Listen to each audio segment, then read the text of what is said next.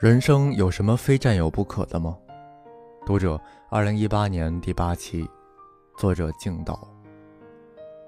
关注“静野星火”微信公众号，一起开启静谧的晚间阅读时光。看到一则令人心颤的消息：南京一位八十一岁的老人于二零一七年十月四日去世，尸体两个多月后才被发现，身边还有一封遗书。这世道，无论达官贵人与无名小卒，均相互尔虞我诈，令人害怕。好在这大千世界很公正，人人都是匆匆过客，无一幸免。看文笔，老人知书达理。新闻提到他还有儿子，但儿子两个多月都没有发现母亲去世。看遗书内容，可以推测他是中秋节自杀的。总之，这封遗书是露出水面的冰山一角。想到水面以下老人曾有的生活，孤独、绝望，令人心碎。我处理过一件类似的事情。几年前，比我大一岁的邻居来找我，说知道我爱书，他那边有很多书，不知如何处理。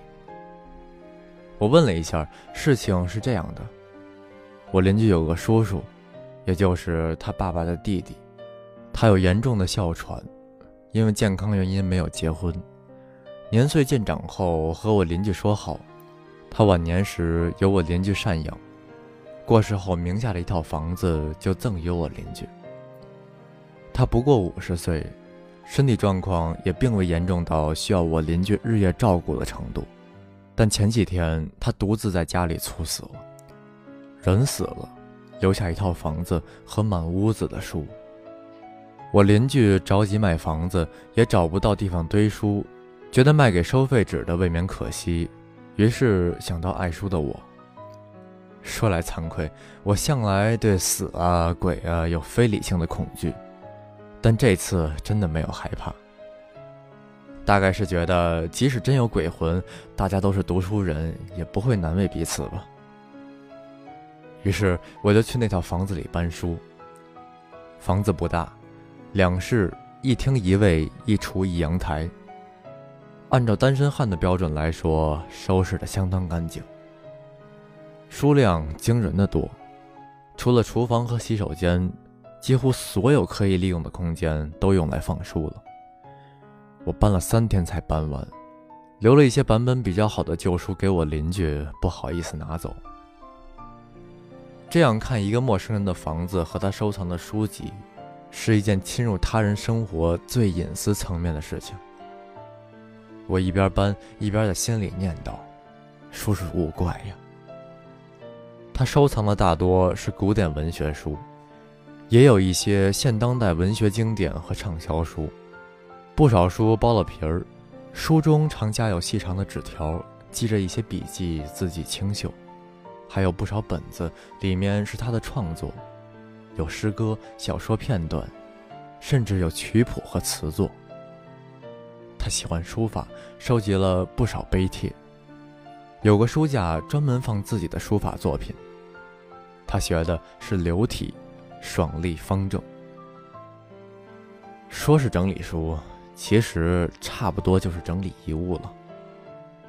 我看他的相册，一个人的一生都在那照片里了。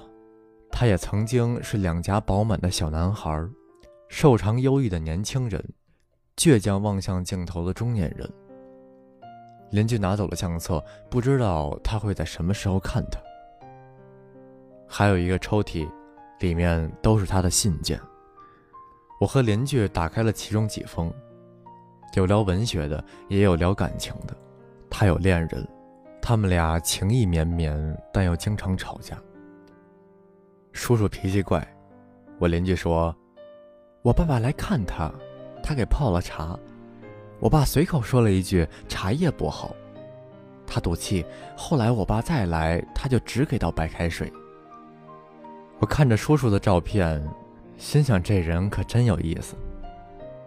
客厅沙发底下有个纸板箱，里面满满全是书，拿出来仔细看，都是所谓的黄色小说，也难得他分门别类整理的那么仔细，可能是想要把这些书在某一个时刻之前处理掉，可惜来不及了。命运给他的时间比他想象的还要少。在此之前，我刚好看过一个日本人写的《一个人的老后》，作者语调平淡，冷静地写如何安排孤独的老年生活，诸如如何选择房屋。如何维系人际交往？如何做好理财规划？如何面对医疗管理？以及最后的如何画下人生的句点？作者以日本人特有的不要麻烦别人的态度娓娓道来，讲了很多我从来没有想到过的细节。在叔叔的房间里整理书籍的时候，我想到这本书。非常切实地感受到，人生的孤独是永恒的。不管结不结婚，有没有孩子，晚年以及死亡，说到底都是一个人必须面对的事情。邻居说，叔叔是一个非常有风险意识的人，很早就将房产的事项立了遗嘱，并做了公证，免去了他原本可能要面对的很多麻烦。真是个好人呢，干干净净的人。多少人的一生担得起“干净”二字呢？叔叔的那些书现在堆在我的工作室里。说来惭愧，我真的没有仔细读。囤书如山倒，读书如抽丝啊！我早已囤下了后半辈子都读不完的书，但出于占有欲，我还是在不断买书。其实人生哪里有真正的占有呢？叔叔活着的时候，肯定没有想到他的哪些书会落到他完全不认识的我的手上吧。人面对类似这样的人和事，其实是挺有好处的，至少会让人清醒地意识到人生的空。我虽然没有宗教信仰，但现在越来越能理解那些有信仰的人。谁不想要一个答案呢？而在我看到空之后，和大多数人一样，依然在红尘中恋恋滚滚急急。是贪，也不是贪，贪是出于占有，而我已经明白了占有的不可能性。说到底，人相对于人都是过客，物相对于人都是过手，贪也贪不到，又何苦去贪？人生如逆旅，我亦是行人。我现在已经不贪占有，却还贪相处。无论与人还是与物，总还想着多一些相处和欣赏的时间。